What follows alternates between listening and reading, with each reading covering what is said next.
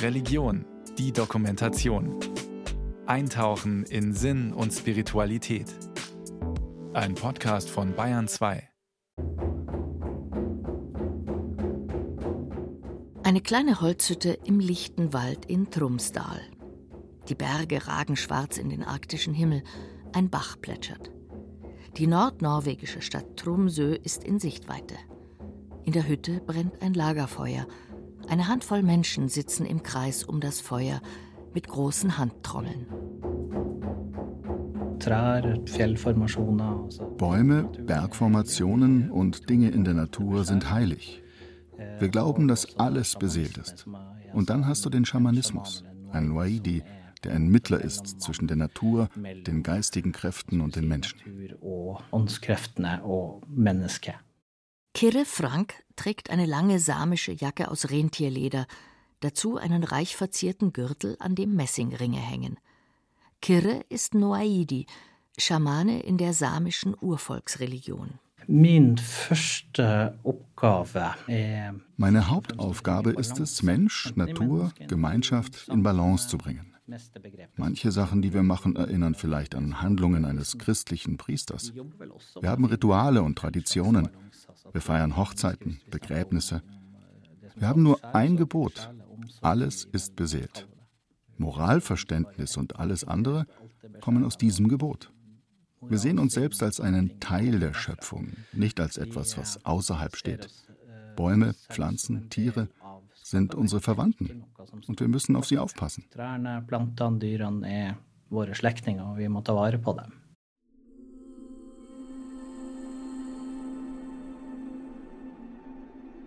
Kirre vertritt die Spiritualität der jahrtausendealten samischen Urvolksreligion, die er erforscht und zu neuem Leben erweckt.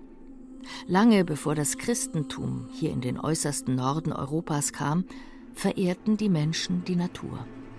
Sie lebten ihre Verbundenheit mit ihr in religiösen Zeremonien und in einem tiefen Glauben an ihre Macht – nicht in einer organisierten, systematischen Form, sondern mit großen Variationen zwischen den Regionen, selbst zwischen einzelnen Familien. Es gibt viele Götter und Göttinnen im Samischen. Ein Kennzeichen, das uns vielleicht auch von anderen Religionen unterscheidet, ist, dass die Sonne Biaivi sowohl männlich als auch weiblich ist. Es gibt also eine Dualität in diesen Göttern.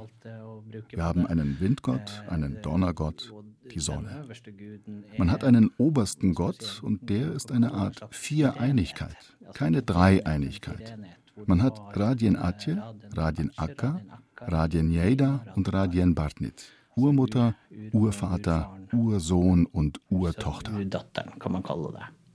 Eine wichtige Rolle spielt für Kirre auch die Verbindung zu den Ahnen, die nach samischer Tradition im Nordlicht sichtbar werden.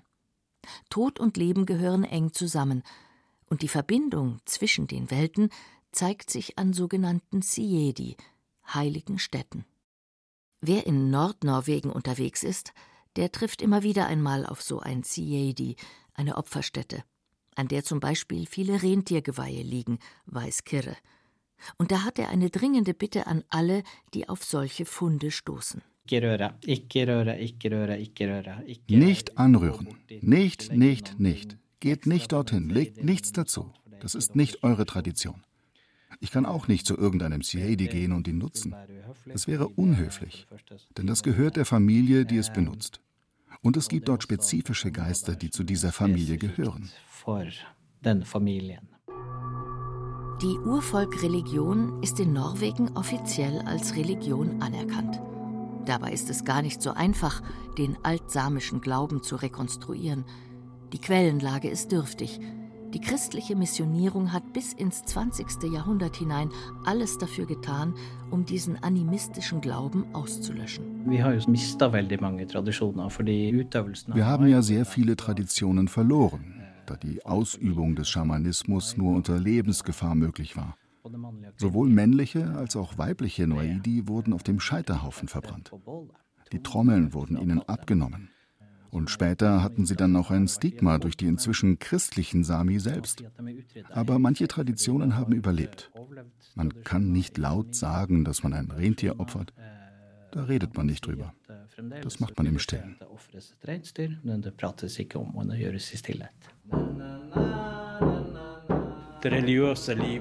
Das religiöse Leben hat sich entfaltet an Opferplätzen in der Natur, aber, und das wird oft vergessen, auch die Wohnung, die Gamme, war ein Ort für rituelle Aktivitäten.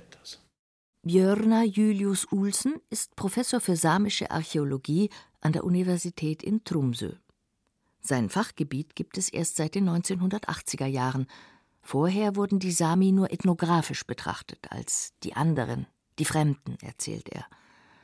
Björna Julius Ulsen hat sich auch intensiv mit den archäologischen Zeugnissen befasst, die vom Glauben und den Ritualen der Sami erzählen. Die drei wichtigsten samischen Göttinnen, Saraka, Uksaka und Yoksaka, die wohnten jeweils in ihrem Teil des Hauses. Saraka, Göttin der Schwangerschaft und der Geburt, wohnte unter der Feuerstelle. Uksaka, die das Geschlecht des Kindes im Mutterleib bestimmte, wohnte unter der Türschwelle des Haupteingangs und Yoksaka, die Jagdgöttin, wohnte unter dem hinteren Eingang. Archäologische Funde belegen eine jahrtausendealte Tradition dieser Vorstellungen. Im hinteren Teil des Hauses wurden die heiligen Gegenstände, die Runentrommel, Steine oder Figuren aufbewahrt, durch die hintere Türe wurde das erlegte Wild ins Haus gebracht. Eine besondere Rolle spielte der Bär für die Völker in den zirkumpolaren Gebieten und auch im Glauben der Sami. Er war ein heiliges Tier. Man zählte den Bären gewissermaßen zur Familie als Väterchen oder Großväterchen aus dem Wald. Obwohl man den Bären getötet hat, gab es viele Rituale rund um die Jagd. Und wenn man mit dem getöteten Bären heimkam, gab es Rituale, wie er zubereitet werden musste. Und das Ganze endete damit, dass man, nachdem der Bär aufgegessen war, die Knochen gesammelt hat. Und dann wurden sie begraben in Gräbern, die Menschengräbern ähneln. Das sind sogenannte Geröllgräber. Sie liegen oft in Geröllfeldern, in denen man eine Kammer eingerichtet hat, Dort hat man die Toten in Birkenrinde eingehüllt begraben. Die ersten dieser Gräber sind etwa 800 bis 900 Jahre vor unserer Zeitrechnung und das hält sich bis ins 18. Jahrhundert. Das ist wirklich eine sehr, sehr lange Tradition. Björna Olsen hat eine Vielzahl sogenannter Bärengräber untersucht. Wie kann man das interpretieren, dass der Bär so begraben ist? Ganz sicher hat es etwas damit zu tun, dass man den Bären irgendwie als Familienmitglied gesehen hat, aber auch als ein Tier, zu dem man ein ambivalentes Verhältnis hat. Er ist ja auch ein Konkurrent, eine Bedrohung für die Rentiere. Und gleichzeitig liefert er selbst Nahrung, er gibt Prestige für den Jäger, dem es gelungen ist, ihn zu erlegen. Es liegt vielleicht eine Art Versöhnungsgedanke in so einem Begräbnis. Das Christentum kam spät in das Gebiet der Sami. Während es in den Gebieten der Wikinger schon im Mittelalter Fuß fasste und sich etablierte, gab es bis zur Reformation nur vereinzelte Missionierungsbemühungen in den extremen Norden Skandinaviens. Katholische Missionare brachten Taufe, Eucharistie und Heilige Schrift mit, und die Sami arrangierten sich mit der neuen Religion, mit der unverständlichen Schrift in der fremden, nicht-samischen Sprache, mit den Ritualen mit den Verboten der alten samischen Vornamen. Es entstehen verschiedene Rituale, um mit dem Christentum zu leben. Bevor sie in die Kirche gegangen sind zur Taufe, hat das Kind einen samischen Namen bekommen. Das hat vielleicht der Luaidi, der Schamane, gemacht, der den Namen geträumt hat. Einen Namen, der meist in Verbindung mit den Ahnen war. Man wollte gerne bestimmte Eigenschaften auch auf das neugeborene Kind übertragen, Und dann ging man in die Kirche, das Kind bekam einen schwedischen oder norwegischen Namen, und wenn man dann zurück nach Hause kam, dann wurde der wieder abgewaschen in einer eigenen Zeremonie. Und so bekam das Kind den samischen Namen zurück. Dieser Name wurde dann aber nur im Samischen benutzt. Man hatte sozusagen eine Art Doppelidentität. Eine Identität, die man in Verbindung mit dem norwegischen oder schwedischen Milieu im öffentlichen Leben benutzte, und eine, die dem samischen Teil vorbehalten war. Dies war möglich in einer Art Grauzone bis zur Reformation. Dann begann eine neue Welle der Christianisierung, diesmal durch lutheranisch-pietistische Christen. Und diese Welle traf ab Mitte des 17. Jahrhunderts gnadenlos das Land der Sami. Von Norwegen aus wurde das von Thomas von Westen und einer Gruppe Missionaren betrieben. Sie gingen sehr direkt zu Werke, mit der Zerstörung von Opferplätzen. Entweder haben sie es selbst gemacht oder sie zwangen die Sami, ihre Opferplätze zu zerstören. Hunderte von Runentrommeln wurden eingesammelt. Das war eine sehr konfrontative Linie im Verhältnis zur samischen Religion. Die Folge war, dass von nun an sehr viel im Geheimen stattfand.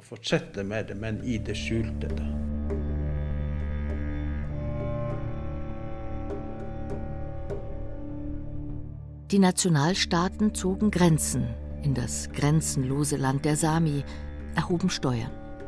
Die Kirche repräsentierte hier im Norden den Staat. Missionare versuchten aus den Sami gehorsame Christen zu machen. Die Sami wurden kolonialisiert, unterdrückt und zwangsmissioniert. Die Mission war auch ein Mittel, um die territoriale dänisch-norwegische Vorherrschaft in den Gebieten gegen Schweden und Russland zu verteidigen.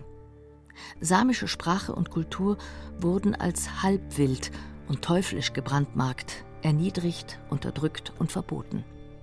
Christlich-pietistische Theologie und Assimilierungspolitik verbanden sich zu einem machtvollen Werkzeug gegen alles Samische. Der Musikwissenschaftler Ula Graf, der an der Universität Tromsø zur samischen Musikkultur forscht, spricht von einem beinharten Kulturkampf, in dem es um Leben und Tod ging. Samische Noaidi wurden im 17. Jahrhundert zusammen mit ihren Trommeln auf dem Scheiterhaufen verbrannt. Im 18. Jahrhundert zerstörten die Missionare Runentrommeln oder konfiszierten sie und schickten sie nach Süden. So kommt es, dass ein nicht kleiner Teil der heute noch erhaltenen heiligen Runentrommeln in deutschen Museen lagert. Die Missionare arbeiteten sehr gründlich. Bereits in der Mitte des 18. Jahrhunderts schrieb ein schwedischer Priester, er hätte gehört, dass die Trommeln in der größten Heimlichkeit genutzt würden, er hätte selbst aber noch nie welche gesehen oder gehört.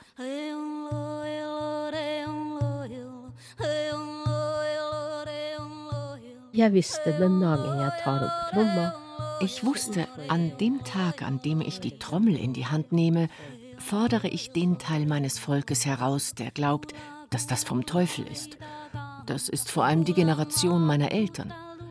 Als ich anfing, die Trommel zu benutzen, waren sie komplett schockiert. Und das war ja in den 80er, 90er Jahren, also in der modernen Zeit.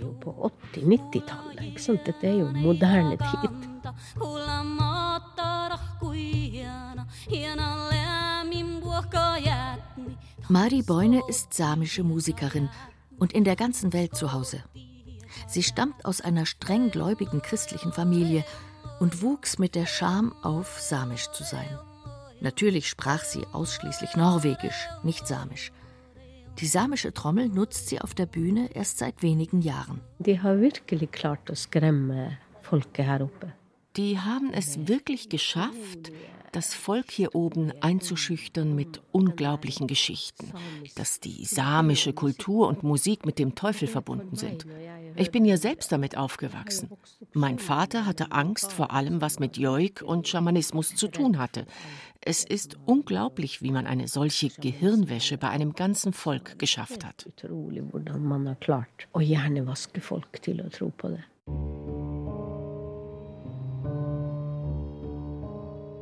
Um 1840 war Lars Levi Lestadius Pfarrer in Caresuando geworden.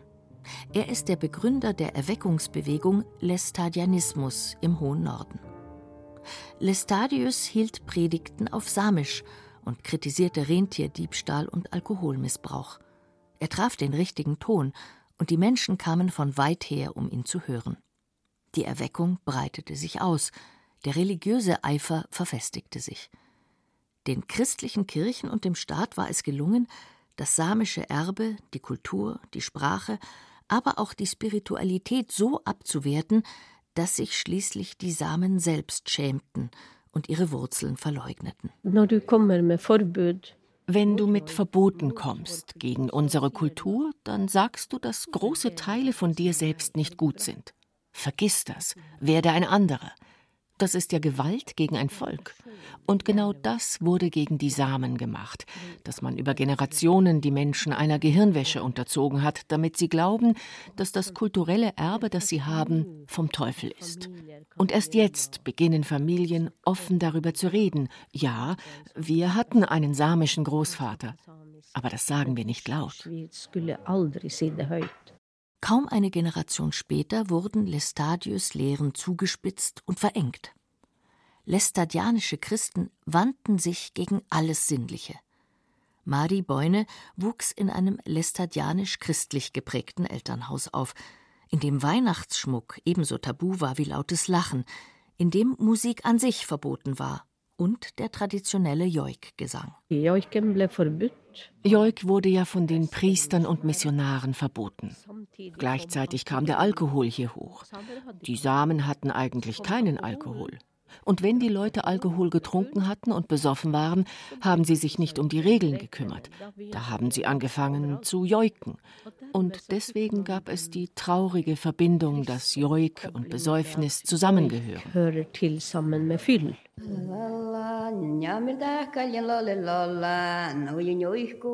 Dabei ist der traditionelle Joik der Sami etwas Besonderes. Jeder Mensch hat neben seinem Namen auch einen ganz individuellen Joik, mit dem er gerufen werden kann, mit dem über ihn gesprochen bzw. gejoikt wird. Auch Landschaftsformationen, Opfersteine oder Tiere können eigene Joiks haben. Man joikt also nicht über etwas oder jemanden, sondern man joikt etwas oder jemanden. Das, was der Kern im Joik ist, das ist, wenn du ein Gefühl vermitteln willst, dann gehst du in dieses Gefühl hinein und du wirst zu diesem Gefühl. Das ist die Essenz des Joiks. Dass du dich mit der Musik identifizierst, dass du die Musik wirst. Das ist ja nicht kopfgesteuert. Beschreibend. Das ist wie dein Atem. Und der Joik, das war ja eine Charakteristik dieser Person, da wussten alle, ach ja, der ist der und der. Und ein Kind, das geboren wurde, das hat einen Joik bekommen. Berge und Rentiere hatten ihren Joik. Ich kann gar nicht sagen, wie wichtig Joik in unserer Kultur ist. Das ist nicht nur Musik, das ist etwas, was du atmest. Doch es wurden nicht nur Personen, Landschaften oder Tiere gejoikt. Wahrscheinlich wurden ganze epische Erzählungen gejoikt, meint der Musikwissenschaftler Ula Graf. Außerdem hatten einzelne Opferstätten ihre Joiks, ebenso wie die verschiedenen Götter. Joik gehörte auch zu schamanistischen Praktiken mit der Runentrommel, und diesen Unterschied der verschiedenen Joik-Arten konnten die Missionare wohl nicht erkennen. Der Joik an sich wurde pauschal verboten, als ein Werk des Teufels. Noch 1993 äußerte ein samisch-lestadianischer Predikant in einer Fernsehdiskussion, dass der Joik eine Gabe aus der Hölle sei. Da sollten gerade die Olympischen Spiele in Lillehammer mit einem Joik eröffnet werden. So effektiv, die Diejenigen, die den Joik weghaben wollten, die haben sehr effektiv gearbeitet. Die wussten, wenn wir denen da Alkohol geben, dann vernichten sie alles selbst. Rund 100 Jahre mussten wir kämpfen, um das Ganze wieder zurückzubekommen. Und das, was am schmerzhaftesten war, der Kampf mit den eigenen Eltern. Die Generation, der sie angehörten, die war absolut überzeugt, dass Joik etwas Gefährliches ist, etwas, was dem Teufel gehört. Und dabei ist das doch ein fantastisches Erbe, das an eine Philosophie gebunden ist, die von der Verbindung der Menschen zur Natur handelt davon, wie alles zusammenhängt. Ich habe so viel Energie darauf verwendet, unsere Kultur wieder aufzubauen, weil ich sehe, dass sie Werte hat, die unsere Welt jetzt mehr als jemals braucht. Heute steht Mari Beune mit ihrer Runentrommel auf den Bühnen rund um den Globus und singt. Von ihren samischen Wurzeln und ihrem Wachsen hinaus in die Welt. Und der Joik schwingt in ihrer Musik mit, auch wenn sich immer noch Menschen in ihrer Heimat damit schwer tun und auch wenn der Joik hier in der Kirche immer noch keinen Platz hat.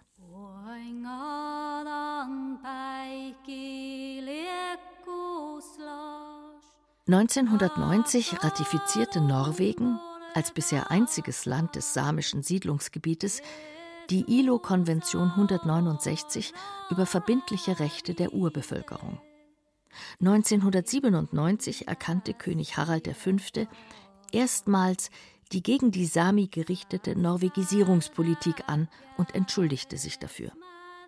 Im Juni 2023 legte die norwegische Wahrheits- und Versöhnungskommission ihren Bericht vor. Dadurch wurde die unrühmliche Rolle und die Verantwortung der Kirchen im Zuge der Kolonialisierung, die zum Teil bis heute andauert, in ihrer Tragweite klar. Im Bericht heißt es, die Bedeutung der Kirche in den Prozessen, die zur Norwegisierung geführt haben, hat sich negativ auf die Fortführung kultureller Praktiken ausgewirkt, die in den traditionellen Formen des religiösen Ausdrucks und des Verständnisses der Realität der Samen und anderer Minderheiten wurzelten. Diese Ausdrucksformen waren tief in die Kulturen verwoben. Lange zögerte die Kirche, Raum für Verständnis und Ausdrucksformen dieser Realität zu schaffen. Während trotz Anfragen von Seiten der Kirchen kein Kommentar für diese Sendung zu bekommen war, schreibt Olaf Fiske Tveit, der Vorsitzende Bischof der norwegischen Kirche, Anfang Oktober 2023, die Erwartung an die Kirche besteht darin, dass wir anerkennen, dass die Kirche dazu beigetragen hat, diese Art des Umgangs mit Minderheitengruppen zu legitimieren, und zwar dadurch, dass sie Ungerechtigkeit in das System gebracht hat. Die Kirche wurde Teil der Umsetzung der Entscheidungen, die das norwegische Parlament zur Norwegisierungspolitik getroffen hatte. Die Kirche muss verstehen, worum es eigentlich für diejenigen geht, die von dieser Politik betroffen sind. Es gibt tiefe Wunden und Verletzungen der Menschenwürde und Menschenrechte gegen große Gruppen in unserem Land. Menschen, die hier als indigene Völker gelebt haben. Wir stehen an einem Scheideweg. Die Kirche hat den Auftrag, nach Wahrheit und Versöhnung zu suchen und beizutragen, dass das passiert. Derzeit sind eindeutige Aussagen der Kirchen zum Bericht der Wahrheits- und Versöhnungskommission kaum zu finden. Die Aktionen beschränken sich vor allem auf Podiumsdiskussionen, auf die Integration von samischer Missionsgeschichte in die theologische und pastorale Ausbildung und auf Aktionen einzelner Geistlicher. Doch werden sich in Zukunft christliche Glaubensvorstellungen und Bräuche der traditionellen Religion vereinbaren lassen? Siv Ellen Kraft Religionswissenschaftlerin an der Universität Tromsø, sieht deutliche Bestrebungen dafür in der jungen Generation, besonders im Süden des Landes. Im Norden tun sich die Menschen hingegen schwerer damit, die eigenen vergessenen und verbotenen Traditionen in das kirchliche Leben zu integrieren. Samische christliche Theologen versuchen, im Rahmen der sogenannten kontextuellen Theologie, eine christliche Urvolksspiritualität zu etablieren, die die Urreligion als eine Art altes Testament betrachtet, das es zu bewahren und zu achten gilt. In diesem Sinne wird versucht, ursamische Götter als Metaphern für Begriffe im Christentum zu denken. Inwieweit solche Brücken in der Zukunft nicht nur gebaut, sondern auch genutzt werden, wird sich zeigen. Und Noaidi, der samische Schamane Kirre Frank? Für ihn ist die Kolonialisierung der Sami noch lange nicht vorbei, auch in Bezug auf die Religion. Er fordert Respekt vor den heiligen Städten seines Volkes. In der heutigen modernen Gesellschaft erleben wir ja nicht, dass die heiligen Städten mit Respekt behandelt werden. Ich habe heilige Städten, die ich anderen Menschen nicht verrate. Da nehme ich niemanden mit hin. Das sind heilige Städten. Da möchte ich nicht, dass sie zerstört werden. Religionswissenschaftlerin Siv Ellen Kraft beobachtet, dass sich samische Schamanen inzwischen mehr und mehr auch politisch engagieren, da durch den Ausbau von Wind- und Wasserkraft auch uralte heilige Stätten zerstört werden.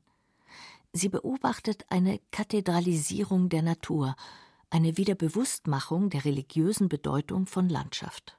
Kere hat noch eine Empfehlung für alle, die in der Natur unterwegs sind, nicht nur in Nordnorwegen.